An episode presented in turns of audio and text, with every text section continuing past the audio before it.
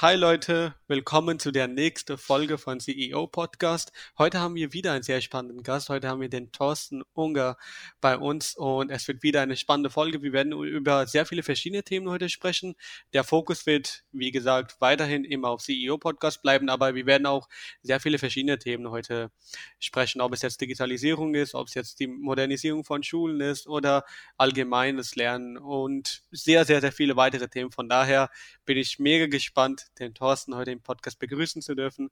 Thorsten, vielen lieben Dank für deine Zeit und cool, dass du dabei bist. Ja, vielen Dank für die Einladung und ich freue mich auf ein äh, sicher spannendes Gespräch mit dir. Es wird, äh, ich bin mega gespannt auf die Sachen, die du zu erzählen hast. Ich habe dein LinkedIn-Profil so ein bisschen mir durchgelesen, ich habe so deine Webseiten mir angeschaut und sehr, sehr spannend, sehr, sehr spannend. Für diejenigen, Thorsten, die dich nicht kennen, erzähl du, wer bist du und was machst du so alles? Was macht dein Business? Ja, Thorsten Unger, ich bin seit 20 Jahren jetzt unternehmerisch aktiv. Ich habe äh, mal mit einem äh, Tonstudio angefangen, das dann zu einer Webagentur ausgebaut. Dann habe ich mich sehr, sehr lange äh, unternehmerisch mit äh, spielerischem Lernen beschäftigt und auch eben äh, der Entwicklung von klassischen Computerspielen. Habe dann äh, einen kleinen Ausflug in die Interessenvertretung gemacht, war vier Jahre Geschäftsführer des Bundesverbands der deutschen Gamesbranche, also Lobbyarbeit oder Unterstützung für deutsche Computerspielentwickler ähm, und habe parallel dann äh, Wegesrand gegründet. Äh, Wegesrand ist ein Expertennetzwerk, was sich mit äh, den drängenden Fragen der Zeit rund um Digitalisierung äh, beschäftigt, äh, da auch stark äh, mit digitaler Bildung. Und im Rahmen dieser Aktivitäten haben wir dann äh, uns so ein bisschen verbreitert und uns an mehreren Unternehmen beteiligt, die sich im weitesten Sinne mit Interaktivtechnologie beschäftigen. Unter anderem äh, ist es äh, ein Unternehmen, was äh, ein äh, grafisches Studio ist, was ähm, IP-Development macht. Das nennt sich Unger und Fiedler, sitzt äh, in München-Gladbach auch hier. Ähm, dann haben wir eine Beteiligung an einem Computerspieleentwickler, Link Dimensions, wo wir tatsächlich äh, regelrecht äh, Computerspiele für den Unterhaltungsmarkt entwickeln. Und äh, wir betreiben auch hier in Mönchengladbach einen Ort der Begegnung, was ja in Zeiten von Corona etwas komplex ist. Das, das Texentium in einem alten äh, Industriebau, äh, wo wir auch sitzen, ähm, der äh, tatsächlich eine Textilhistorie hat. Und wir verbinden diese Textilhistorie mit modernen, mit Zeit mit äh, zeitgenössischen Themen rund um Digitalisierung. Äh, wie arbeiten wir, wie leben wir in der Zukunft und stellen hier eine Diskussionsplattform zur Verfügung. Also von daher ähm, recht umfänglich. Ja, also der, alleine deine Intro, deine, deine Erzählung über dich selber, das hat so viele Fragen jetzt hervorgerufen. Ähm, ich will erstmal über deine 20 Jahre Erfahrung als Unternehmer eingehen. Ähm, wie war so der erste Schritt äh, um überhaupt Unternehmer zu werden. Und du hast ja erwähnt, Tonstudio. Wie kam das alles erstmal zustande? Ja, das ist eigentlich ähm, nahezu eine selbsterfüllende Prophezeiung gewesen. Ich hatte schon während meiner äh, Ausbildung, meines Studiums, äh, mich mit dem Tonstudio beschäftigt, mit einem Freund zusammen, was ist ein Schulfreund, ja. Und ähm, es war irgendwann an der Zeit, wo man sich entscheiden musste, äh, gehst du den Weg? Ähm, ich war damals bei einer Tochter vom RWE-Konzern beschäftigt ähm, gehst du den Weg in dem äh, Corporate-Umfeld oder machst du dein eigenes, äh, äh, deine eigenen, äh, treibst du deine eigenen Aktivitäten voran? Und da bin ich dann für mich zu der Überzeugung gekommen, dass ich in einer eigenen Konstellation viel mehr gestalten kann. Und so äh, haben wir dann äh, diesen Schritt gemacht. 1999 war das, ähm, wo wir dann gesagt haben, okay, ähm, wir gehen das ein, wir gehen das Risiko ein und bauen das mal zusammen. Ähm, und dann haben wir tatsächlich aus dem äh, Tonstudio, das haben wir dann verbreitert und haben daraus dann diese Webagentur gebaut. Das äh, war so ein bisschen eigentlich eine Notwendigkeit. Irgendwann konnte man das auch parallel nicht mehr machen. Ja, also man konnte nicht äh, von 8 bis 17 Uhr, was ich nie eingehalten habe in der Regel, äh, seinem Job nachgehen und dann äh, um 17 Uhr sich dann darum kümmern, äh, was man sonst so alles macht. Und dann war die Entscheidung relativ klar. Ähm, mit, mit 26, 27 entscheidest du das anders wie jetzt vielleicht äh, mit 47, was ich heute bin. Und da haben wir dann gesagt, nee, äh, wir gehen das ein, der Kollege von mir auch. Und auf dem Wege ist dann äh, das erste Unternehmen entstanden. Verstehe, also das ähm, und der Co-Founder, mit dem du das Unternehmen zusammengegründet hast, arbeitest du mit denen heute noch zusammen oder ja. hat er sich anderweitig Nein, äh, Unternehmer sein äh, ist eben auch eine Herausforderung und ähm, ich glaube, für ihn war es nicht der richtige Schritt im Nachhinein und er ist dann auch nach äh, drei Jahren äh, wieder in einen Angestelltenjob zurückgegangen und äh, wir, unsere Wege haben sich da getrennt. Wir haben das Unternehmen dann an den größten Kunden quasi verkauft Und ähm, für ihn war das ein Zeitpunkt, aus der äh, Konstellation auszuscheiden. Und äh, für uns war es eben auch äh, für, für mich war es auch der richtige Weg, weil ähm, du kannst eine Partnerschaft mit jemandem nur dann äh, intensiv begründen, wenn du gleiche Vorstellungen von, von Risikofreudigkeit, von, von mhm. äh, ja, von, von auch äh, ähm, Voranschreiten hast. Ähm, und das hat hier nicht gepasst. Wir sind immer noch ähm, gut miteinander, aber in dem Fall äh, war es für beide, glaube ich, der richtige Weg, dass man äh, beruflich andere Wege geht. Logisch. Ich glaube, ähm, das Thema Motivation und ähnliche Ziele auch Co-Founder dazu unterstützen, auch vielleicht sich gegenseitig noch weiter zu motivieren und noch mehr Gas zu geben. Und das äh, Unternehmer zu sein oder CEO zu sein, ist auch eine Herausforderung, hast du auch erwähnt, und dass man auch eine gewisse Motivation braucht, um das zu machen. Was ist deine Motivation, um das alles zu machen? Also ich bin ein Mensch, der sehr gerne gestaltet, also der weniger zuschauen möchte, als dass er die Dinge dann selbst in die Hand nimmt. Und von daher war für mich klar, äh, relativ schnell klar, dass ich das in einer großen Organisation äh, zu dem Zeitpunkt und zu dem Grad äh, in dem ich da involviert war, ich war ja sehr jung zu dem, also relativ jung zu dem Zeitpunkt, da konnte ich das nicht so mitgestalten, wie ich mir das vorgestellt habe. Und ähm, mhm. ja, der unmittelbare Wirkungsgrad äh, war mir oder ist mir immer wichtig. Und deswegen war das für mich eigentlich so ausschlaggebend. Ich hatte einfach äh, den Drang, Dinge anders zu machen. Und ähm, mhm. das konnte ich äh, in dieser Angestelltenrolle ähm, relativ schlecht tun. Und äh, deswegen war das für mich halt maßgeblich, dass ich den Weg in die Selbstständigkeit gegangen bin. Äh, hat deine Familie deine Entscheidung am Anfang unterstützt oder ja. wie war das? Das ist ja jetzt äh, urlange her und ähm, die damalige Lebenspartnerin hat das nicht ganz nachvollziehen können und äh, das war ja auch eine mhm. Fallhöhe, die man, der man sich da erstmal aussetzt, also ein sicheres Gehalt in einem durchaus angemessenen, äh, vernünftigen Rahmen äh, mit äh, Mitte 20 aufzugeben und zu sagen, okay, ich nehme dieses Überbrückungsgeld, was man ja dann bekommt äh, oder damals bekommen hat, und äh, geht dann sechs Monate lang äh, ein weicheres Risiko ein mit einer gewissen Grundausstattung. Ab dem siebten Monat musst du komplett für deine Kosten selber aufkommen. Das ist natürlich äh, nicht jedermanns Sache und äh, das hat dann eher auch mhm. ein Stück weit ähm, zwischen uns gestanden vielleicht und äh, ja, das hat sich dann auch überlebt irgendwann. Ne? Das ist einfach so und äh, du musst äh, äh, da jemand an der Seite haben, der diese Dinge mitgeht und der letztendlich auch ähm, entsprechend äh, das Risiko weiß und natürlich auch die Freiheiten, die man darüber bekommt, auch die nachher dann durchaus finanziellen Vorteile, äh, die ergeben sich aber durch, durch Arbeit, muss man einfach sagen. Das mhm. fällt einem nicht zu, das muss man jeden Tag aufs Neue äh, unter Beweis stellen. Und das ist, das ist eine Typfrage. Ja. Die kann jeder für sich beantworten und hier in dem Fall wurde die halt anders beantwortet. Und heute ist es sind alle, die jetzt mit mir unter, unterwegs sind, sage ich mal, meine Familie, die sind sehr zufrieden, wie es heute ist. Das kann man nicht anders sagen. Ja, sehr schön. Oh, das heißt, dass eine Unterstützung von der Familie oder allgemein eine gesunde Familienkonstellation wichtig ist, wenn man ähm, unternehmerischen Weg für sich streiten möchte? Generell sollte man sich in erster Linie natürlich auf sich, mit sich selbst mit der Entscheidung im Reinen sein, glaube ich. Ähm, mhm. das ist, äh, glaube ich, äh, maßgeblich, weil man sonst eben auch dieses vielleicht nötige Durchhaltevermögen nicht hat. Ähm, es ist immer gut, dass man Menschen um sich herum hat, auf die man sich verlassen kann und die hinter einem stehen. Ob das jetzt ein Partner ist, ob das eine Familie ist, ähm, das ist, äh, das ist klar. Ähm, am Ende des Tages ähm, benötigt man ähm, sollte man im Umfeld keine Widerstände erfahren für das, was man macht, weil Rückschläge wird es immer geben, gerade in jungen, äh, in frühen Unternehmensstadien äh, ist es kein Selbstläufer und das sollte der Partner dann schon aushalten. Das ähm, ist, äh, glaube ich, wesentlich. Ich glaube nicht, dass es jetzt zwangsläufig so sein muss, dass man äh, in, in irgendwelchen Beziehungen sein muss, um erfolgreich unternehmerisch tätig zu sein. Das kann auch teilweise mhm. von Vorteil sein, wenn es nicht so ist. Ähm, aber ich glaube, wenn man in der Beziehung ist, dann sollte man eben auch sehr stark äh, da äh, den Rückhalt spüren. Verstehe. Also es kann von Vorteil sein, muss es aber nicht sein.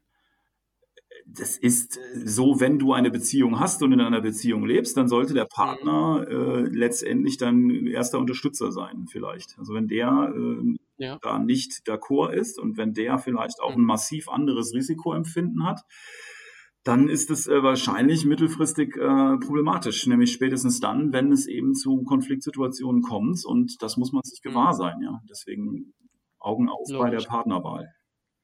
Logisch. Und welche Gedanken hatte ich dann äh, bei der ersten Erstgründung deines Unternehmens am meisten beschäftigt? Waren das sechs, innerhalb von sechs Monate dann komplett nach sechs Monaten auf seine eigenen Kosten zu stehen oder war es die Motivation?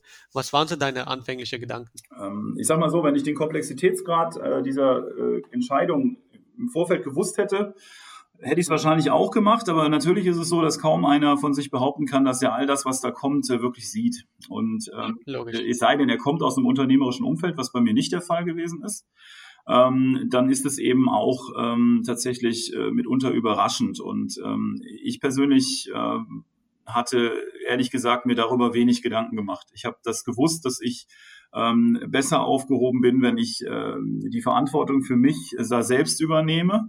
Das hatte auch durchaus ähm, Risiko, das ist klar.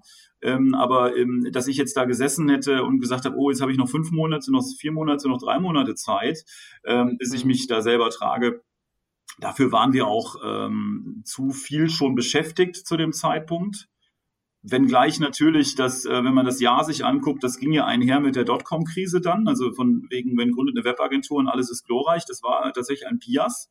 Äh, wir hatten tatsächlich dann 2000, ähm, 2001 durchaus auch ähm, mit der Situation zu kämpfen. Also dieses, äh, man, dieses Hockeystick-Modell, man fängt jetzt mal an und dann geht das alles durch die Decke, das war da auch nicht so. Ja, das muss man auch ganz mhm. realistisch sehen und deswegen, das war mir aber ähm, zum Zeitpunkt der Gründung 99 Frühjahr, Herbst, war mir das vollkommen nicht klar. Und das muss man muss man einfach sagen. Von daher habe ich mir da vielleicht zwei, drei Gedanken weniger drüber gemacht, wie es äh, vielleicht ähm, notwendig gewesen wäre. Aber dann war es ja so, und dann hatten wir dieses Unternehmen und dann hatten wir auch äh, 15 Angestellte dann in der Zwischenzeit, 2000. Und dann musst du dich auch mit der Situation, ähm, oder zwölf waren es, glaube ich, ähm, mit Auszubildenden, äh, da musst du dich der Situation annehmen. Und das haben wir gemacht. Das war nicht immer leicht, aber es hat zumindest so funktioniert, dass wir das Ganze zum guten Ende gebracht haben, indem wir das Unternehmen eben abgegeben haben. Ähm, mhm. Aber ähm, das war mir zum Grundzeitpunkt der Gründung nicht klar. Verstehe. Ähm, und ähm, meinte dass da, du, du hast ja jetzt den Weg für dich entschieden, dass du einfach gesagt hast, okay, ich äh, werde jetzt Unternehmer und ich mache jetzt meine Sache und ich äh, lerne die Sachen, indem ich die mache, also Learning by Doing. Ähm, meinte, dass der Weg immer von Vorteil ist, dass man immer unvorbereitet in äh, Unternehmertum reingeht oder findest du, dass man sich da vorbereitet sein soll, also in irgendeiner Form sich Wissen aneignen sollte und dann, in, äh, dann Unternehmer werden sollte? Ähm, wie denkst du darüber nach? Weil du hast ja auf der einen Seite erwähnt, dass du dich mit den äh, Methoden von Lernen beschäftigt hast, gleichzeitig als Unternehmer unterwegs zu sein. Ich bin jetzt gespannt, wie du, was deine Meinung dazu ist. Ich bin nicht unvorbereitet da reingegangen. Also ich bin mir der Konsequenzen okay. vielleicht nicht äh, bewusst gewesen, aber ich habe einen mhm. recht guten Businessplan geschrieben. Wir haben ja auch direkt eine Finanzierung mhm. bekommen mit dem Unternehmen. Ähm, ja. Das ist, äh, ich bin äh, vom Hintergrund äh, Beteiligungskontroller, das habe ich damals äh, beim RWE in der Tochtergesellschaft äh, gemacht. Also ich mhm. bin im Finanz- und Rechnungswesen da aktiv gewesen. Ich bin studierter Betriebswirt. Ähm, mhm. Es wäre, glaube ich, falsch zu sagen, dass ich ohne irgendeine Vorbildung in Bezug auf das Führen eines solchen Unternehmens äh, da reingegangen bin. Ich hatte natürlich kaum bis keine Führungserfahrung, das muss man sagen. Ich war halt ja. Angestellter und äh, in keiner leitenden Funktion. Ähm, mhm. Ich habe aber schon äh, in Teenagerjahren ähm, Gruppen organisiert, damals auf diesem Spielecomputer Amiga, ähm, ähm, die dann solche Demos gebaut haben. Heute würde man da Hackathons zu sagen, da hat man sich in irgendwelchen Tonhallen getroffen und so kleine Demos programmiert. Das habe ich damals halt als Teenager gemacht. Krass. Und äh, deswegen. Bitte? Das ist echt spannend. Ja, deswegen ähm, war das jetzt für mich nicht ungewöhnlich, Teams zu, auszu, zu, zu, zu, äh, zusammenzustellen und sowas zu organisieren. Mhm. Das war mir nicht fremd. Ja, ähm, mhm. dass das natürlich alles einen Hobbycharakter hatte, auch wenn es äh, mitunter durchaus auch einige Leute letztendlich da involviert waren über die Zeit. Mhm. Ähm, das war äh, letztendlich äh, natürlich nicht vergleichbar mit dem Unternehmertum im klassischen Sinne. Aber ich bin nicht blauäugig in diese Gründung gegangen und hatte mhm. keinerlei Idee, was man da, was ich, an Steuern zahlen muss, wie man sich wo verhalten muss. Wir hatten ja vorher auch schon das Gewerbe, also wir hatten ja vorher dieses Tonstudio schon als geschäftlichen Betrieb. Von daher war das schon so ein Gründenleid irgendwo, aber dann die volle Verantwortung zu übernehmen, wir setzen auf diese Karte und wir machen das. Das war halt ein Schritt aus äh, vollem Einkommen in äh, keine Sicherheit, ob man in sieben Monaten noch ein Einkommen hat. Das kann man schon sagen. Ja, aber, un aber unbedarft äh, würde ich jetzt nicht sagen. Okay. Ähm, Und ähm, gibt es aus deiner Sicht Schlüsselmomente oder entscheidende Momente, die es dann dazu geführt haben, dass du Stück für Stück ähm, weiter skaliert hast und heute so ein Großunternehmen leitest Ja, und tatsächlich auch an mehreren Unternehmen beteiligt bist? Also Großunternehmen ist für mich äh, nicht das, was wir hier haben, aber äh, tatsächlich äh, haben wir hier In Vergleich ein größeres. ja, In Vergleich am Anfang, ja. Richtig, das, das kann man schon sagen. Also wir haben ja schon ein paar Angestellte, haben wir ja schon. Ähm, am Ende äh, Schlüsselmomente. Schlüsselmomente definieren sich eigentlich durch, durch Erfolg und dass man andere Menschen begeistert, Teil dieser, äh, dieses Erfolges zu werden. Und das sind so für mich die Dinge, die mich persönlich begeistern, wenn wir einfach, äh, es, wenn es gelingt, strategische Projekte zu akquirieren beispielsweise, wenn es gelingt, Menschen ähm, für unsere Organisation zu begeistern, die sich hier auch engagieren. Das ist ja so ein bisschen unser, unser Modell heute, dass wir halt äh, Talente suchen und dann mit denen gemeinsam äh, deren Idee oder auch eine gemeinsame Idee dann äh, größer zu machen.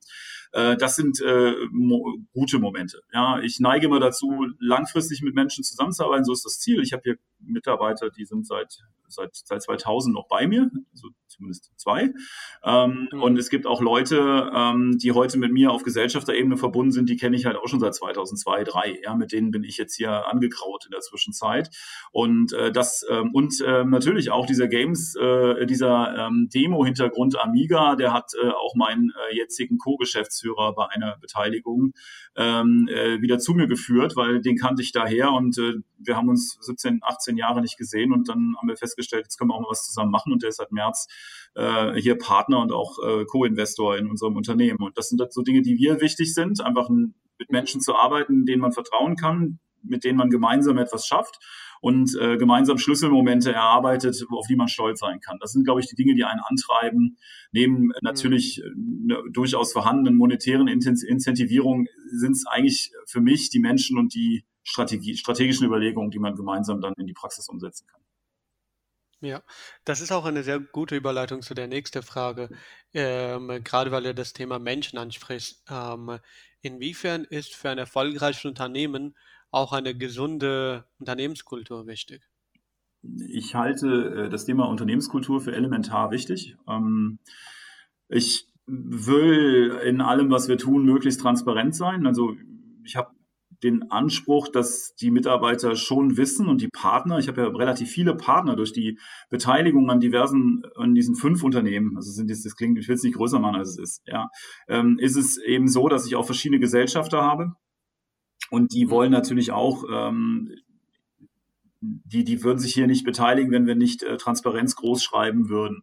Für mich ist äh, Transparenz eine Grundlage von Vertrauen in der Unternehmenskultur, weil jemanden verantwortlich zu machen für etwas ist äh, dann äh, ähm, natürlich äh, auch, ähm, dass er diese Verantwortung dafür auch empfindet, äh, besonders leicht, wenn er auch weiß, was das bewirkt. Das kommt so ein bisschen aus dem Ansatz der Selbstwirksamkeit, dass man eben Menschen eben dann auch in die Pflicht, in die Verantwortung, in die gemeinsame Verantwortung nehmen kann, wenn sie eben auch wissen, welchen Effekt ihr Handeln hat. Und deswegen ist ähm, äh, ein Teil der Unternehmenskultur Transparenz. Äh, wir glauben nicht, dass es äh, sinnvoll ist, äh, mit allen möglichen Informationen hinterm Berg zu halten. Ähm, genauso äh, ist es eben wichtig, dass wir hier auf Augenhöhe sprechen. Es gibt hier nicht, es gibt flache Hierarchien, das ist immer ein Ziel, was man natürlich verfolgt. wir versuchen das auch über Kommunikationstools ein Stück weit ähm, sicherzustellen. Also wir arbeiten halt stark mit kollaborativen Werkzeugen, äh, wo sich jeder in die Diskussion einbringen kann und soll. Ähm, natürlich gibt es Bereiche, wo wir das ein bisschen eindämmen, aber grundsätzlich ist der Grundsatz äh, Unternehmenskultur gleich offen und ehrlich und ähm, transparent und gemeinsam schaffen. Das ist so ein bisschen das Ding. Und ähm, wir haben ja noch nicht über die Struktur des Unternehmens selbst gesprochen. Wir haben äh, Tochtergesellschaften oder Schwestergesellschaften in unterschiedlichen Gewerken. Also wir lassen ganz bewusst auch äh, einzelne Gewerke miteinander kontinuierlich arbeiten, sodass äh, es einen kontinuierlichen Austausch auch zwischen den einzelnen Gesellschaften gibt. Das ist halt wichtig. Deswegen, ja, finde ich sich auch ab und zu. Ja, also äh, Transparenz und ein äh, offenes Kultur wäre deiner Meinung nach? Ja, Vertrauen äh, und auf Augenhöhe miteinander umgehen und das auf Basis von äh, Transparenz. Das ist so ein bisschen eine Mischform. Eine Mischform.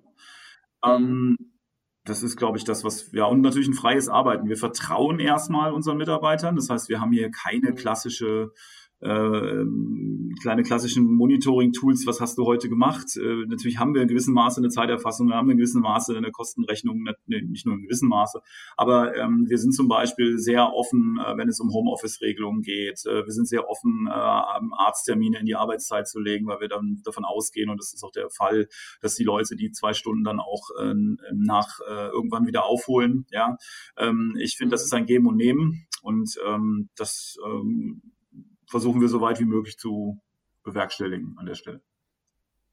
Ähm, ja, mega cool. Und ähm, was machst du äh, deiner Meinung nach anders als andere CEOs? Ich erzähle dir erstmal den Hintergrund, warum ich diese Frage stelle.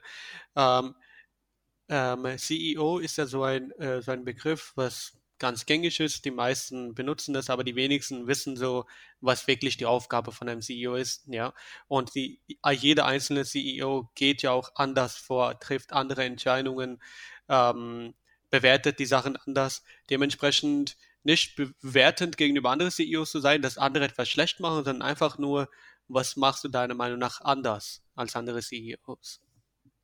Also erstmal glaube ich, dass ein wesentlicher Unterschied ist, dass ich nicht ein Unternehmen mitsteuere, sondern fünf. Ähm, mhm. Und das bedeutet natürlich auch, dass ich mich stark auf meine Co-CEOs, wenn man so will, in den einzelnen Beteiligungen verlassen muss und kann. Ähm, ich habe ein, wir nennen das Management Board. Wir haben hier einen äh, Kreis von vier, fünf Personen, die halt in einem engen Abstimmungszirkel sind, die quasi mit mhm. mir diese Entscheidung treffen. Ich treffe hier wenig äh, autokratisch, auch wenn ich in der Regel mehr als beteiligt bin. Ähm, also autokratisch ist vielleicht der falsche Begriff, aber es gibt hier eben kein, ähm, ich verstehe mich da eher wie so ein Primus inter pares, also dass, dass letztendlich einer eine Entscheidung dann treffen muss, aber im Wesentlichen äh, treffen die Entscheidungen, äh, wird die Entscheidung im, in der Gemeinschaft getroffen. Wir haben dafür wöchentliche Abstimmungscalls, wo wir dann über die einzelnen Themen, einzelnen Bereiche, einzelne Unternehmen äh, sprechen. Und äh, das, ähm, ich versuche möglichst demokratisch zu sein. Das ist nicht immer umsetzbar in letzter Konsequenz, aber grundsätzlich ähm, mhm. ist der Anspruch da, dass man eben äh, möglichst gemeinschaftliche Entscheidungen trifft, die dann auch gemeinschaftlich zu verantworten sind. Anders und das fragen mich natürlich einige, die, die, die, das Umfeld hier so ein bisschen kennen. Ein, anders wäre auch, dass, dass die Betreibung von mehreren Gesellschaften äh, auch nicht äh, denkbar. Das ist äh, am Ende des Tages so, dass die Units an sich auch sehr viel selber machen können und sollen. Mhm. Und wie organisierst du dann dementsprechend deinen Tag und darauf angepasst auch deinen Fokus? Das ist so, dass wir, äh, wie viele andere auch, ähm, ähm, einen Meeting Monday haben, wenn man so will. Also montags wird in der Regel, äh, gibt es Show Fixes, wo wir uns halt mit den einzelnen Themen beschäftigen. Wir machen übrigens auch ein, äh, so eine Art ähm, Meeting mit allen Mitarbeitern. Das ist, äh, ähm, das ist so ein, so ein Weekly, wo wir alle angeschlossenen äh, Unternehmen, das sind ja jetzt hier auch nicht 300 Leute, sondern eher so um die, um die 30, äh, die jetzt hier mhm. in diesem, dieser Konstruktion jetzt hier äh, arbeiten, äh, dass die auch tatsächlich in einem Wochencall alle zusammenkommen. Wir arbeiten halt sehr dezentral. Also man muss wissen, ähm, wir mhm. kaufen äh, Menschen wir kaufen ist das falsche Wort, wir verpflichten nicht Menschen nach ihrem Wohnort, nach ihrer lokalen Zuständigkeit zu einem Büro. Das ergibt sich dann im mhm. zweiten mhm. Schritt, sondern wir holen Talente nach ihren Fähigkeiten gerne zu uns und die können dann auch im Zweifel mal irgendwo ganz anders wohnen. Ja, also wir haben mhm. schon auch Menschen, die halt auch mal 100 Kilometer von einem Standort weg äh, äh tatsächlich wohnen und äh, 80, 90 Prozent ihrer Zeit im Homeoffice verbringen, äh, weil wir eben nicht ja. auf dem Standpunkt stehen, dass es irgendwas besser macht, wenn man jeden Tag, jeden Tag im Büro sein muss, sondern es am Ende mhm. des Tages zählt das Individuum und die Leistung, die er für die Gemeinschaft bringen kann. Also das ist vielleicht das, was, was bei uns so ein bisschen anders ist. Deswegen haben wir montags dieses äh, Zusammentreffen. Wir machen noch zweimal im Jahr ein Offsite, wo wir alle Mitarbeiter zusammenholen dann, dann damit mhm. die sich auch mal sehen. Teilweise kennen die sich dann auch natürlich nicht allzu gut, weil natürlich dann auch eine Flüchtigkeit da ist und auch gute Partner laden wir dann ein. Das ist dann das, ist unter Corona-bedingt natürlich erschwert. Gut, dass wir es im September noch hingekriegt haben. Ähm, am Ende des Tages ist es äh, so, dass so ein Montag für mich eigentlich durch äh, Meetings gekennzeichnet ist, äh, weil ich äh, gerne mit jedem Bereich mindestens einmal die Woche intensiv reden möchte. Verstehe. Also um so ein detailliertes Überblick immer zu behalten. Ja, wir haben so Plannerboards, da gucken wir halt rein und da, da werden die Themen dann mhm. diskutiert und die Leute wissen dann auch ziemlich genau, was sie machen. Ich habe mir nähern, ich habe jetzt keinen regelrechten Assistenten, aber ich habe einen Menschen, der mir sehr stark zuordnen arbeitet im operativen Bereich äh, und wir verwalten mhm. das über Plannerboards und ähnliches. Also das funktioniert sehr, sehr gut, muss man sagen. Ja. Ähm, gerade weil du auch als 20, seit mehr als 20 Jahre jetzt Erfahrung schon hast als Unternehmer, als CEO, ähm, welche Tipps hast du für jemanden, der ganz neu in der CEO-Rolle ist oder ganz neu damit anfängt? Ja gut, er muss wissen, wo er hin möchte. Ähm, ich glaube nicht, dass es auf Dauer ratsam ist, ähm, alleinig in Führungsposition zu sein. Ähm, man braucht ein Team an Leuten, denen man sehr vertraut. Und man muss sich für sich selber auch sehr früh auch äh, realisieren, dass jeder ersetzbar sein muss, äh, selbst einer selbst. Ähm, und das ist das, was bei vielen Unternehmen nicht aus meiner Sicht, äh, gerade inhabergeführten Unternehmen, problematisch ist. Das ist eben ähm, sehr stark vom CEO abhängig ist. Das ist auch ein Thema, mit dem wir uns auseinandersetzen.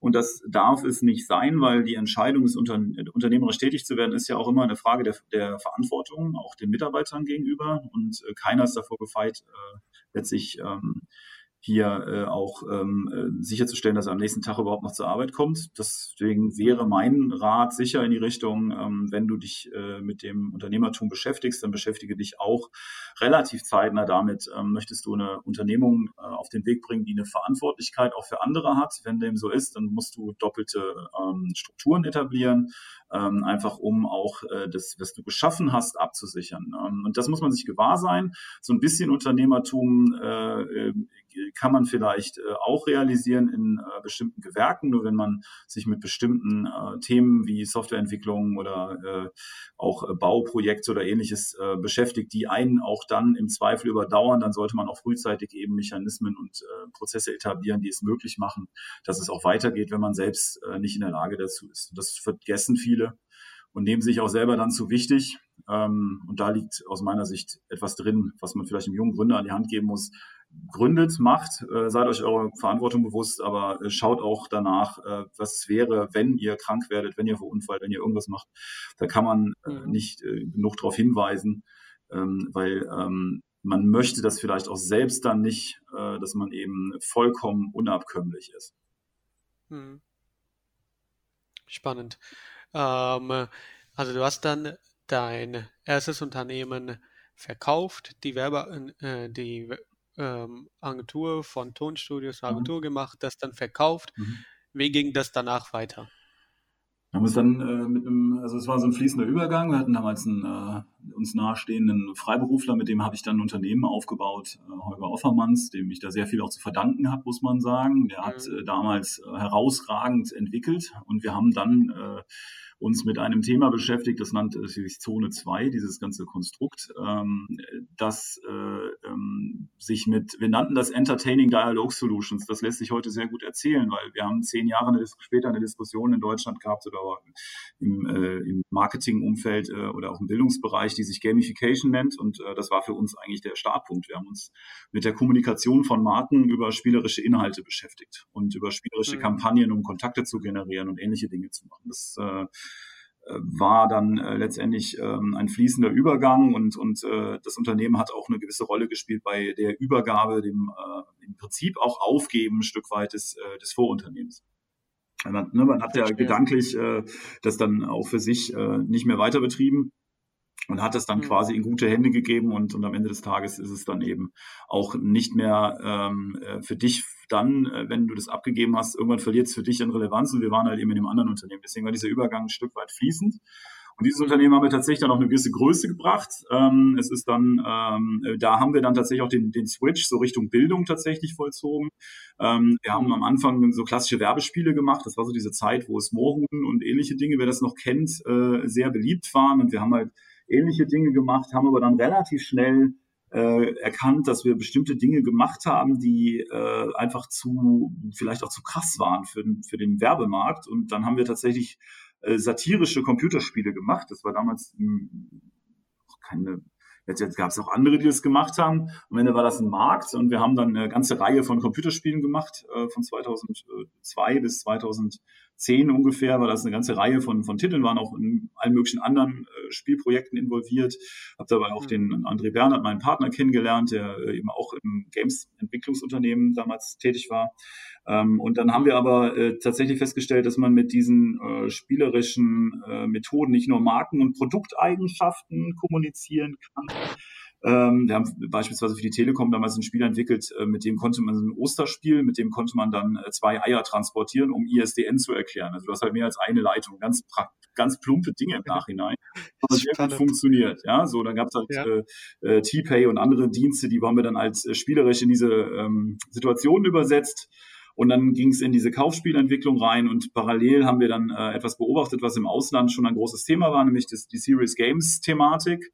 Also äh, Spiele, die gar nicht mehr so einem Entertainment-Zwecke dienten, sondern eben zur Wissensvermittlung. Und da haben wir dann eine ganze Reihe von tatsächlich äh, Schlüsselprojekten, äh, auch für den Markt, denke ich, im Nachhinein äh, realisiert für, für die Allianz, für Vodafone, für große Unternehmen dann. Und ähm, dann äh, hat es sich dann so zugetragen, dass wir da auch relativ viele Preise gewonnen haben. 2019, 11, so waren wir äh, tatsächlich sehr ausgezeichnet mit diesem Unternehmen. Ja, und dann äh, hat das dann eine gewisse Entwicklung genommen. Mhm. Und warst du dann der kreative Kopf hinter der ähm, Spielen oder wie? Das bin ich bis äh, heute nicht. Ich kann halt Impulse geben. Ich habe gewisse Ideen, muss ich sagen, und ich habe immer Menschen um mich rum und da war es im Wesentlichen der Holger Offermanns damals, der dann aus diesen grundsätzlichen Ideen äh, tatsächlich die Projekte abgeleitet hat und ich war da eher draußen und habe das äh, platziert. Ja, also ich habe äh, hab mich dann eher mit Vorträgen und, und äh, tatsächlich in Sales-Aufgaben beschäftigt und der Organisation des mhm. Unternehmens und habe ein sehr damals wie heute ein sehr fähiges Kreativteam, was ich äh, dann quasi äh, im Prinzip vermarktet habe. So kann man das eigentlich sagen. Ja. Verstehe. Und äh, du hast ja das Thema äh, äh Sales angesprochen. Du hältst ja auch ähm, heute viele Vorträge, viele Talks. Ähm, wie bereitest du dich auf Gespräche vor oder auf deine Talks vor? Das hängt von der Aufgabenstellung ab. Ähm, Im Prinzip, äh, wie auf so ein Gespräch wie heute, bereite ich mich eigentlich gar nicht vor, weil ähm, ich denke, mhm. Ähm, das kann man dann schon so ein Stück weit aus der Erfahrung heraus berichten. Ähm, natürlich, wenn es eine, es gibt bestimmte Themen, die mich sehr interessieren, worüber ich auch gerne dann vortrage. Das ist halt äh, stark das Thema digitale Bildung. Wie lernen wir in der Zukunft? Äh, da äh, ist die Vorbereitung schon intensiver, muss man sagen. Wobei man so einen Vortrag in der Regel nicht einmal hält, sondern tatsächlich äh, viele Male dann, wenn man die Möglichkeit dazu hat. Und äh, so etwas wächst. Ich habe, glaube ich, einen bestimmten Vortrag von 2007 bis 2012 in abgewandelten Versionen bestimmt 80 Mal gehalten ungefähr. Ja, und äh, das ist ähm, in, in, auf diversen Messen, Veranstaltungen, Mittelstandsvereinigungen, äh, allen möglichen äh, ähm, äh, Gelegenheiten. Und äh, der wächst dann historisch und wird dann auch auf seine Art äh, immer besser. Aber mhm. jetzt, äh, ja, jetzt gibt's Themen, die, die interessieren mich sehr, wo ich einfach auch den Austausch suche, wo ich dann tatsächlich auch äh, mich explizit auf bestimmte Möglichkeiten dann äh, vorbereite. Ansonsten, klar, das ist natürlich auch eine Frage der jeweiligen Veranstaltung. Es gibt durchaus eben auch äh, Abstimmungen mit den Veranstaltern, was man erzählen möchte. Ja, aber ich lasse mir beispielsweise keine Texte vorschreiben oder irgendwelche Dinge. Das äh, mhm. ähm, finde ich seltsam, ehrlich gesagt. Verstehe. Also es sind keine ähm, fixe Texte, sondern eher Themen, wo du sagst, die ich ungefähr so ansprechen und Ja, das hängt davon ab, ne? Also wenn, wenn du vor, mhm. wenn du das hängt ja vom Diskussionsformat ab. Also wenn man mich mhm. als Panelist irgendwo einlädt, dann diskutiere ich halt über das Thema, wie ich das aus meinem Blickwinkel betrachte. Ähm, ich habe nach 2012 ja vier Jahre Lobbyarbeit gemacht, wie ich eingangs gesagt habe. Äh, da ist natürlich viel Abstimmung auf Basis von Positionspapieren äh, im politischen Diskurs. Da ist es eben ein Stück weit anders. Da bist du vorbereitet. Da hast du deine Themen, die du auch gerne platzieren möchtest. Ja, und wenn du Gelegenheit dazu bekommst, dann musst du das auch tun im Sinne deines Mandats. Aber ähm, in der Regel ähm, mag ich das ganz gerne, einfach mit den Leuten zu sprechen, zu diskutieren. Verstehe. Ähm, äh, und diese Unternehmen hast du dann an äh, TÜV Rheinland verkauft äh, oder so stand genau, das? Genau, das ist ja. äh, akquiriert worden damals von der TÜV Rheinland mhm. Akademie und ist da integriert worden in den Bildungsbereich. Genau. Ja, und was kam danach? Ja, ich kam davor schon was und zwar die Entscheidung, die sehr schwer war, muss man im Nachhinein sagen. Äh, dieses Unternehmen, was tatsächlich äh, auch natürlich durch seine Höhen und Tiefen gegangen ist, ähm, gab ja dann auch äh, eine, eine Krise 2008, 2009, eine Wirtschaftskrise, die ist auch nicht ganz, mhm. ganz an uns als Unternehmen damals vorbeigegangen. Ähm, ohne äh, jetzt äh, da ins Detail gehen zu wollen, aber am Ende des Tages gab es äh, eine gewisse Situation. Ähm, ich habe von 2009 an sehr viel politische Themen gemacht. Ich war 2009 angehörter Sachverständiger in der Enquete Internet und digitale Gesellschaft im Bundestag und habe über den Weg dann sehr viel Netzwerk aufgebaut im politischen Umfeld und habe dann 2012 äh, ein Angebot bekommen vom äh, damaligen Entwicklerverband Game, äh, Entwickler von Computerspielen in Deutschland, ähm, dort äh, mich um die politische Geschäftsführung zu kümmern. Das wurde vakant. Und äh, das habe ich dann als äh, Ruf äh, sehr, sehr interessant gefunden. Und ich musste dann relativ schnell feststellen, dass das äh, nicht äh, ganz in Einklang zu bringen war mit meiner äh, Tätigkeit in dem Unternehmen. Und dann habe ich meinen lieben Kollegen erklären müssen, ähm, was wirklich ein schmerzhafter Prozess war, dass ich das Unternehmen in der Form nicht weiterführen kann und will, weil ich diese andere Aufgabe so, so reizvoll empfinde, ähm, dass ich mich äh, jetzt in nächster Zeit darum äh, bemühen möchte. Ja, und das hat dann dazu geführt, dass ich das Unternehmen dann 2013 verlassen habe, während ich mhm. Geschäftsführer äh, des äh, Bundesverbandes war und habe dann im Sommer 2013 ähm, aus einer gewissen Notwendigkeit heraus, äh, weil es eben Kunden gab, die gerne äh, weiter mit mir direkt als Berater arbeiten wollten, habe ich dann Wegesrand gegründet, eigentlich aus einer anderen Motivation heraus. Und äh, das haben wir dann mhm. parallel betrieben und irgendwann war dann 15, 16 klar, diesen Verbandsjob, das kann man nicht ewig machen. Dafür war ich auch zu sehr gestalterisch noch äh, mhm. veranlagt. Und ähm, dann haben wir 13 aber entschieden, äh, zum einen Zone 2 zu verkaufen und zum anderen eben, ähm, dass äh, ähm, ich mich dann mit Wegesrand um meine eigenen Themen kümmere. Das war dann 15 so, dass das Unternehmen verkauft war. Und meine mhm. ähm, Kollegen den Weg dann auch zum TÜV gegangen sind, wofür ich heute natürlich auch eine gewisse Dankbarkeit habe, dass das äh, Ganze nicht, äh, dass wir das Unternehmen halt in, ein, in gute Hände gegeben haben zu dem Zeitpunkt, dass er mhm. regelrecht verkauft worden ist. Ähm, da kann man, das, das ist natürlich auch kompliziert, ja, weil der TÜV hat das nicht gekauft, um es alleinstehend weiterzuführen, sondern der TÜV hat es damals gekauft, äh, um es ja auf kann man ja nachlesen im Netz, um es letztendlich zu integrieren, um die Kompetenz letztendlich und, und äh, das, was an Geschäft da ist, letztendlich in den laufenden Geschäftsbetrieb zu integrieren. Und da, da braucht man natürlich auch Menschen, die das als Vision gut finden und das mitgehen. Und das, das war bei mhm. mir nicht vorstellbar, ehrlich gesagt. Ich wollte halt, ich war ja mhm. bei einem Großkonzern, ich wollte das nicht machen. Und dann ist es auch äh, so gekommen, wie es gekommen ist. Ich habe meine kleine Wegesrand damals mit zwei Leuten weitergeführt und die Kollegen mhm. sind dann zum TÜV rübergegangen. Schmerzhaft Verstehe. ein Stück weit auch für mich als Prozess. Also zumindest das zu sehen, dass das, was du geschaffen hast, eben äh, mhm. ja, ein Stück weit aufgeht. Unter ist es ja nicht gegangen, es ist halt aufgegangen in eine andere Organisation. Ähm, ja. Für mich selber war es dann so, dass ich mich halt entscheiden musste. 2015 war das Unternehmen verkauft. Ich hatte äh, ähm, konnte äh, letztlich tun, was ich möchte und habe mich dann äh, beteiligt an äh, einem, äh, einem Mann Unternehmen in Berlin, wo ich halt die meiste Zeit verbracht habe und äh, habe eine Partnerschaft mit dem größten Anbieter für spielerische Lernsoftware in den Niederlanden, ähm, Eisfontein, begründet, ähm, in Deutschland eine GmbH gemeinsam gegründet und dann, ähm, ja, dann hat sich das entwickelt, was es heute ist. 2016 bin ich aus dem Verband ausgeschieden zum 31.12. und seit 2017 beschäftige ich mich dann jetzt mit meiner kleinen Unternehmensfamilie. Dann lass uns doch mal jetzt über dein jetziges Unternehmen sprechen, Wegesrand. Ähm, äh, was macht ihr da genau? Ja, Wegesrand. Ähm, Im ersten Moment müsste man ja mal erklären, erst, äh, was Wegesrand überhaupt bedeutet und wie man ein digitales Unternehmen Wegesrand nennen kann. Und dann erklärt sich so ein bisschen das, was wir, was wir hier machen, was wir vorhaben. Ähm, Wegesrand beschreibt halt den Moment, dass man in dieser digitalisierten Welt auch einfach mal stehen bleiben sollte und sich überlegt, okay, ist das eigentlich alles so richtig, was ich hier mache? Ja? Ähm, wir erleben die digitale Welt oft als getrieben. Äh, wir sind die Getriebenen, die Technologie gibt das Tempo vor und äh, in vielerlei Hinsicht beeinflusst die Technologie auch unser Leben. Und wir wollten äh, bei Gründung einen Kontrapunkt setzen, dass wir gesagt haben, na ja, ähm, eigentlich ist doch richtig, dass du bestimmst, was die Technologie mit dir macht. Also bleib doch einfach mal stehen und entzieh dich dieser, diesem, diesem Sog. Ähm, lauf nicht jedem Hype hinterher und orientier dich. Und das war so die ähm, Grundidee von Wegesrand, dass wir gesagt haben, äh, nee, wir nehmen die Leute mal mit auf dem mhm. Wegesrand, ja, bleib mal da stehen, guck dich um, wo bist du überhaupt, was willst du überhaupt und in welche Richtung willst du laufen. Und dann war die zweite Beobachtung, die wir gemacht haben, äh, dass es eine ganze Menge Experten gibt, ähm, die einfach sehr viel zu ihrem Thema wissen, aber die nicht allzu gut in ihrer Selbstvermarktung oder Darstellung sind. Und dann haben wir das kombiniert. Dann haben wir eine GmbH und Co. KG äh, gegründet mit dem Ziel, Menschen zu finden, die zu einem bestimmten Thema ein außerordentlich äh, hohes Wissen haben und dieses gerne, mhm. dieses Wissen gerne teilen wollen. Und ähm, dieses Teilen, ähm, das geht eben nur, wenn du auch die Gelegenheit dazu hast, das zu teilen.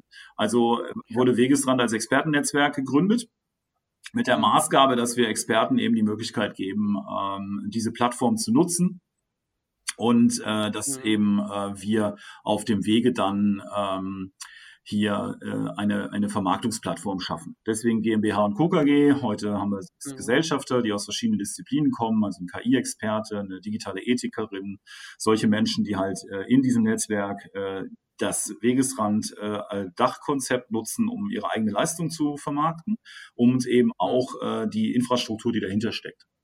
Und die Infrastruktur dahinter, äh, die hat sich halt eben äh, sehr, sehr hilfreich auch für die anderen Unternehmen, die wir mit der Zeit dazu gewonnen haben, ähm, ähm, gezeigt. Ähm, heute liefern wir Dienstleistungen über die äh, Muttergesellschaft an unsere Töchter aus, die eben davon profitieren, dass sie sich beispielsweise nicht um Personalplanung, Buchhaltung, Marketing, äh, Finanzierung, das machen wir alles zentral von der Holding-Mutter aus, ja, und stellen diese Dienstleistung quasi den Töchtern zur Verfügung.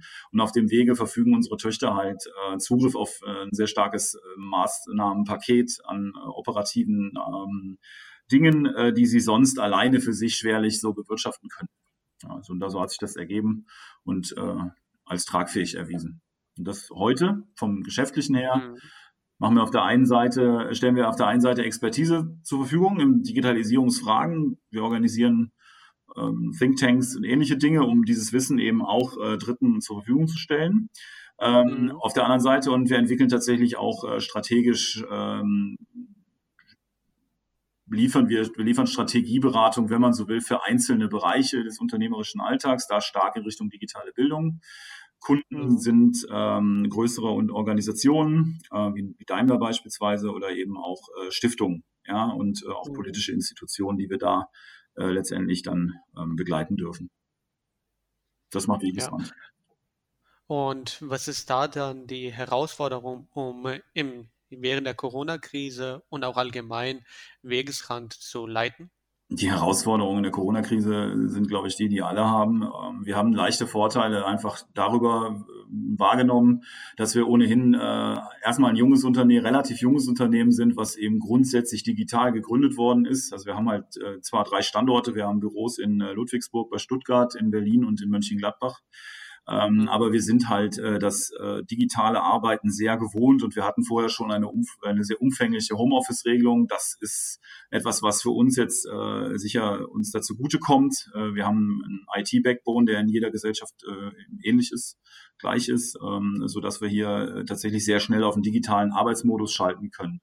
Was äh, aus meiner Sicht durch nichts zu ersetzen ist, ist halt der Kontakt zu Menschen. Das ist auch bei uns so. Wir haben sehr viele ähm, auch ähm, Formate mitentwickelt, ähm, wie die Digitize beispielsweise auf der Messe München, wo man einfach Austauschplattformen äh, hat, äh, wo Menschen sich über Digitalisierungsthemen austauschen. Wir betreiben den eigenen Ort, das Texentium, der für 50 Leute ausgelegt ist und äh, eigentlich als Kommunikationsplattform für Digitalisierungsthemen hier in Mönchengladbach äh, eigentlich eine Rolle spielen soll. Das ist heute alles schwierig, finde ich. Ich finde auch, dass Geschäfte mhm in der Regel mit Menschen gemacht werden. Das heißt, äh, ähm, Menschen, die man auch mal gesehen hat.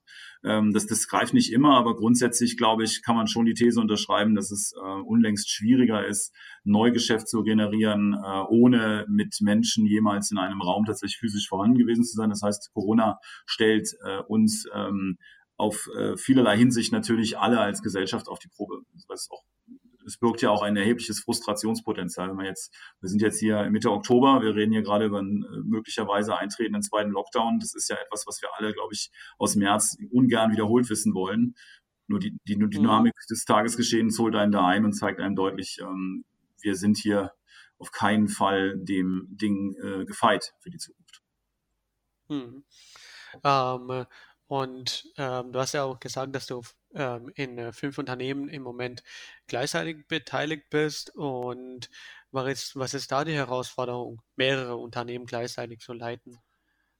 Die größte Herausforderung ist, dass man das priorisieren muss und dass man eben auch die Risiken äh, in jedem Unternehmen irgendwo im Griff haben muss. Das kann man nur machen, äh, wenn man ein starkes Team hat, mit dem man das angeht. Ähm, diese hm. Unternehmen haben einen unterschiedlichen Reifegrad von Ausgründung äh, bis hin zu äh, strategische Übernahme. Ähm, das ist letztlich so, dass äh, ähm, die Strategie der einzelnen Unternehmen klar sein muss und dass das, was man mit den Leuten im Einzelnen vorhat, eben auch äh, mit den jeweiligen anderen Gesellschaftern äh, abgestimmt gehört. Man muss sich das auch nicht zu kompliziert vorstellen, weil ich ja in jedem Unternehmen immer noch mitwirkende andere Gesellschafter habe, die halt auch ein Eigeninteresse haben, dass deren Unternehmen auch vorankommt. Von daher sehe ich mhm. die Herausforderung für mich eher darin, eine richtige Priorisierung für meine Partner zu finden, dass die sich auch wohl aufgehoben fühlen und dass wir dieses strategische mhm. Metaziel, was wir so als Gruppe verfolgen, dass wir das eingehalten haben. Daran liegt so ein bisschen eine steuernde Aufgabe im Wesentlichen. Verstehe. Ähm, ich habe ja jetzt, äh, wir haben ja vor, im Vorgespräch ein bisschen darüber gesprochen, dass du, äh, dass du Wegesrand auch ein bisschen so als Company Builder siehst und ähm, wie meinst du das mit Company Builder genau? Lass uns darüber doch mal ein bisschen detaillierter sprechen. Ja, Company Builder im Sinne von, äh, wir halten halt zentrale Funktionen hier vor, also sei es IT, wir haben halt sehr viel Verständnis entwickelt, was braucht ein Unternehmen, um digital zu funktionieren, äh, sei es äh, mhm. Finanz- und Rechnungswesen, äh, sei es die Beziehung zu, äh, wir haben als Gesellschafter einen Rechtsanwalt und einen Steuerberater, die jeweilig auch für ihre Kanzlei hier vertretend äh, aktiv sind, mit Schumacher und Partner als Rechtsanwalt, mit Robert Kubach und mit Olaf Maubach in Düsseldorf, mit Maubach und Göbel als Steuerberater Steuerberatungsgesellschaft. Ähm, wir bringen halt eine ganze Toolbox mit, ähm, wie wir äh, Unternehmen so begleiten können, dass sich der Gründer, der Partner, der abgebende Partner auch, wenn wir uns beteiligen, sich um äh, sehr viel weniger kümmern muss, was die operative, administrative Abwicklung des Unternehmens angeht, ähm, als es der Fall wäre, wenn er das äh, A zum einen alleine weitermachen muss und B, wenn er alleine äh, strategisch oder äh, im, im, Sinne eines Investments äh, eine Beteiligung äh, bekäme. Ne? Wir fahren da so eine Art Smart Capital Ansatz. Ähm, wir haben hier sehr, sehr viel automatisiert. Wir können natürlich auch die, die Ressourcen nutzen. Durch das Grafikstudio haben wir eine Inhouse äh, Grafikagentur, wenn man so will. Bei uns ein neues Logo oder einen Film zu bekommen, ist halt eine Sache, die man im Innenverhältnis lösen kann. Wir haben dadurch natürlich eine ganze Bandbreite an Qualität, die wir über kurze Wege bereitstellen können. Und das macht uns äh, im Zweifel dann äh, schneller und äh, hm. macht auch das Planen von weiteren äh, Aktivitäten ähm, sehr überschaubar. Wir so eine Due Diligence, wenn wir uns ein anderes Unternehmen anschauen, lösen wir im Prinzip äh, weitestgehend äh, mit Inhouse-Ressourcen. Und das ist ein großer Vorteil, wenn man die Leute natürlich auch sehr schnell ans Telefon zusammengeschaltet bekommt. Verstehe. Ähm, das heißt, dass das Wissen und die, die Tools und die Menschen und die ganze organisatorische Sachen drumherum sozusagen da sind, was dazu unterstützen, dass andere Companies einfacher und detaillierter und schneller gebildet sozusagen aufgebaut werden können. Wir können äh, so einen Prozess halt boosten, weil wir vieles mhm. von dem, was notwendig ist, äh, letztendlich über Inhouse-Ressourcen abbilden können. Das ist auch die Verantwortung, die wir dann haben, äh, dem den Unternehmen gegenüber. Ähm, das äh, kann man schon so festhalten. Also das, ist, das fängt, das geht über Wirtschaftsplanung bis hin zu Finanzierung. Ähm, wir haben da eine sehr, sehr gute Hausbank, mit der wir sehr vertrauensvoll und langfristig schon zusammenarbeiten. Mhm ähm, äh, bis hin zu äh, Rechtsstreitigkeiten, Bewertung von Risiken äh, bei Übernahmen beispielsweise, was steckt da eigentlich drin, äh, bis hin zu äh, ähm, auch Buchhaltungsprozesse, CRM-System. Wir haben halt ein CRM-System für alle Beteiligungen jeweils neu aufgesetzt, aber die Erfahrung ist einfach da und man muss sich eben mhm. äh, nicht jetzt als Unternehmensgründer oder Partner um äh, das Abbilden einer Faktura-Software oder sowas kümmern. Das können wir alles in-house viel leichter. Da äh, entsteht auch ein Grenzkosteneffekt logischerweise, weil ob du jetzt vier oder fünf äh, Faktura-Software-Produkte aufsetzt, ähm, da macht es keinen Unterschied. Musst du eines aufsetzen, sind natürlich die äh, Transaktionskosten unlängst höher. Und das macht uns sehr schnell und sehr schlagkräftig in dem Punkt. Presse- und Öffentlichkeitsarbeit. Man könnte die Liste weiterführen. Also alles, was zentral als Dienstleistung erbringbar ist, äh, können wir über die mhm. äh, Dachgesellschaft steuern. Und wo gehört dann äh, digitale Bildung ähm, im Unternehmen noch zusätzlich rein? Ja gut, wir haben ähm, bei Wegesrand im Fokus äh, digitale Bildung äh, als äh, Angebot, als Lösung, als Kompetenz. Mhm. Das platzieren wir in Unternehmen und äh, wir haben äh, seit Jahren an einer Softwaretechnologie gearbeitet, die sich Vita nennt. Ähm, Vita ist, steht für Vermitteln, Informieren, Trainieren, Anwenden. Das ist ein ähm, integrierter Ansatz, äh, wie man Wissen unmittelbar in Anwendung bringt, das misst und dann letztendlich das empfiehlt, was eben äh, nicht äh, vorhanden ist, also quasi so ein äh, individuell gestelltes äh, Curriculum im Sinne eines adaptiven Lernansatzes. Und ähm, das hat hier eine zentrale Rolle, das ganze Thema. Also digitale Bildung ist, glaube ich, so das Kerngeschäft, mit dem wir uns heute beschäftigen. Mhm. Unsere Game-Entwickler, den wir dazugenommen haben, Link Dimensions, äh, hat eine sehr, sehr hohe Expertise. Das sind Menschen, die in großen äh, kommerziellen Produkten wie Anno oder Siedler involviert gewesen sind, die eben auch einen wirtschaftsplanerischen Charakter haben. Äh, wir entwickeln für eine große Stiftung in Hamburg ein äh, Planspiel für den Unterricht parallel. Ja. Ähm, äh, mhm. Das heißt, dieses Thema Wissensvermittlung äh, spielt hier eine zentrale Rolle und ist eigentlich das, was wir im Kern hier äh, neben anderen Dingen machen. Aber wenn man mich fragen würde, für, für was steht Wegesrand, dann ist es eben, äh, wir versuchen die Bildung äh, zu ähm, auf eine andere Ebene zu heben. Ja, ich möchte jetzt nicht das Wort mhm. Revolution in den Mund nehmen, aber wir glauben äh, auch im internationalen Vergleich, dass Deutschland hier erheblichen Aufholbedarf hat und wir möchten mhm. eine Infrastruktur schaffen, die es ermöglicht, äh, hier auch äh, aufzuschließen. Und das ist das, womit wir uns hier täglich beschäftigen. Äh, logisch, gerade ja, gerade die Corona-Krise hat ja auch einiges gezeigt, ähm, inwiefern Lernen auch anders funktionieren kann. Und ähm, aus der Hinsicht äh, ist ja das Thema digitale Bildung oder wie wird Bildung in der Zukunft sein? Ähm, wie siehst du das? Wie werden wir uns in der Zukunft weiterbilden? Wie wird eigentlich Bildung in der Zukunft so aussehen?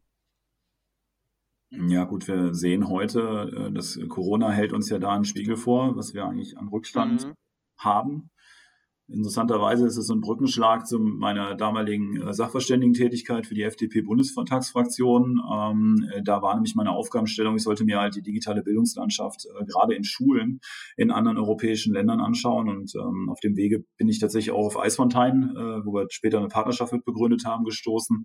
Ähm, oder eben nach Skandinavien geschaut, was da so der Einfluss ist, wie heute da Bildung aussieht.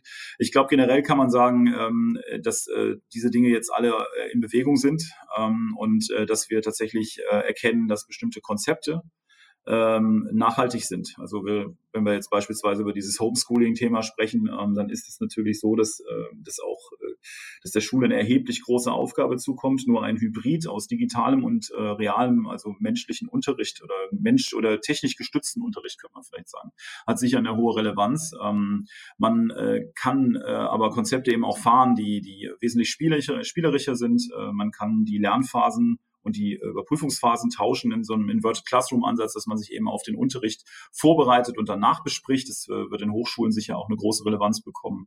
Ähm, ich glaube tatsächlich, dass Bildung persönlicher wird, ähm, dass es individueller wird und dass wir halt äh, in Zukunft nach den individuellen Möglichkeiten des Einzelnen lernen werden. Also es gibt Menschen, die sind eben mhm. textlich orientiert, die anderen müssen spielerisch getriggert werden, die anderen schauen sich lieber ein Video an, die anderen sprechen lieber mit einem Lehrer oder arbeiten den Stoff individueller.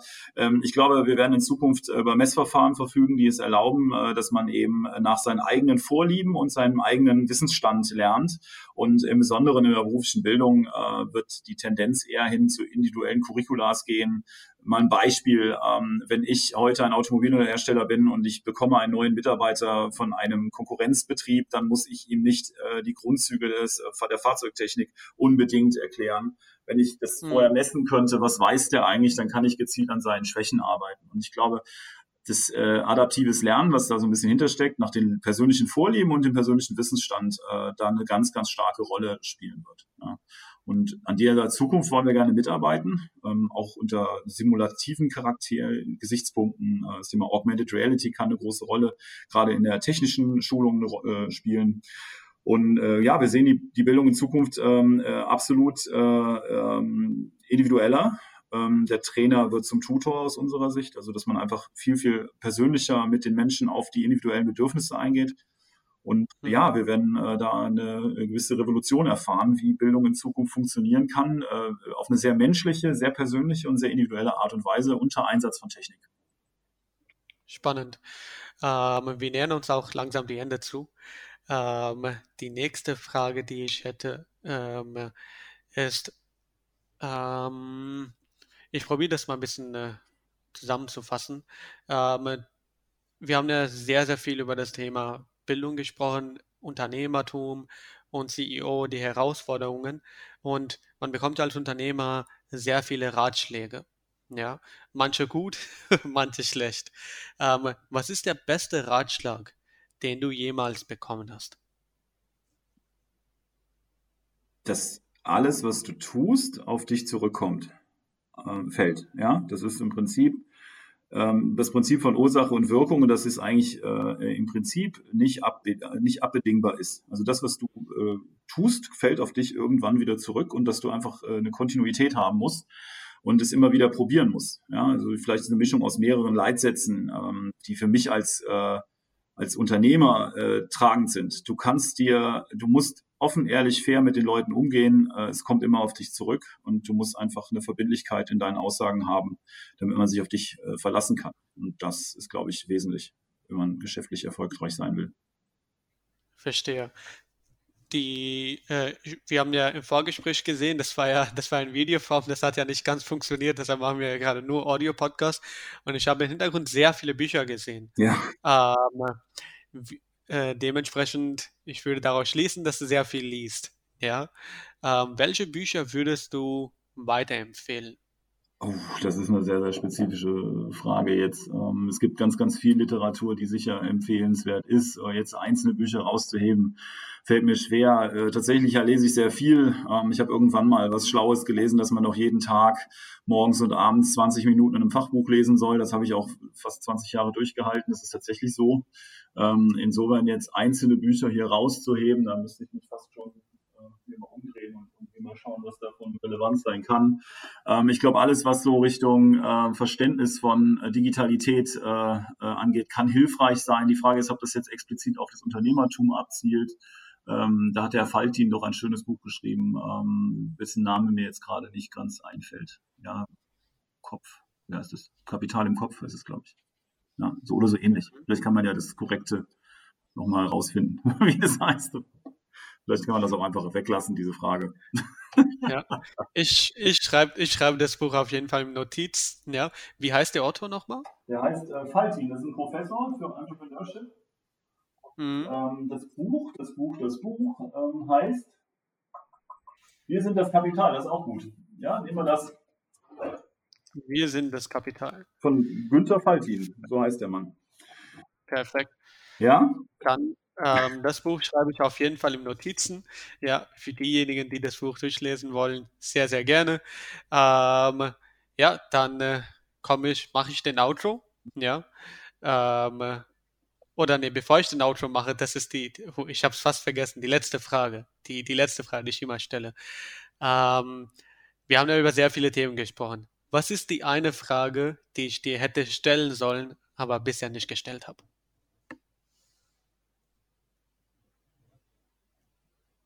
Was machst du in zehn Jahren vielleicht? Keine Ahnung. Das ist eine gute Frage. Also letztlich ähm, habe ich mir vorher keine Fragen überlegt, so wie ich es klassischerweise halte. Ähm, mhm. Und äh, wenn du mich jetzt spontan fragst, äh, haben wir über sehr viele Themen gesprochen, die mich hier jetzt äh, so ein bisschen Fragen zurücklässt. Ähm, wie vielleicht einfach, ähm, was sind die wichtigsten Dinge, für dich äh, ähm, oder wo siehst du dich in zehn Jahren, ist immer eine schöne Frage, ne? weil am Ende des Tages äh, können wir alle nur äh, einen gewissen zeitlichen Korridor schauen und wenn man was mhm. über die nächsten zehn Jahre sagt, ähm, dann äh, wäre es eben etwas, was tatsächlich von den tatsächlichen Planungsschritten so ein bisschen weg ist. Mhm. Und wenn ich die Frage dann direkt beantworte, dann würde ich wahrscheinlich sagen, ich möchte gerne weiter mit diesem hervorragenden Team arbeiten, ähm, bin sehr äh, zuversichtlich, dass wir ähnliche Dinge machen, vielleicht ähm, weniger im operativen dann, äh, sondern eher im äh, beraterischen ähm, ähm äh, Bereich, dass man eher sich als Mentor versteht und äh, eben andere die operative Arbeit noch mehr lach machen lässt als heute. Vielleicht in so eine mhm. Richtung vielleicht. Ja, spannend, sehr schön. Dann mache ich ein Outro, bleib du aber noch dran. Wir quatschen nachher noch ein bisschen. Ähm, Leute, wieder eine sehr spannende Folge. Ich hoffe, dass, dass es sehr viel Wissen, sehr viele Impulse und vor allem sehr viel umsetzbares Wissen für euch dabei war. Ich freue mich auf euer Feedback. Vielen lieben Dank für deine Zeit, Thorsten. Sehr gerne. Und Leute, bis zum nächsten Mal. Bis zur nächsten Folge. Mach's gut. Ciao. Dankeschön. Tschüss.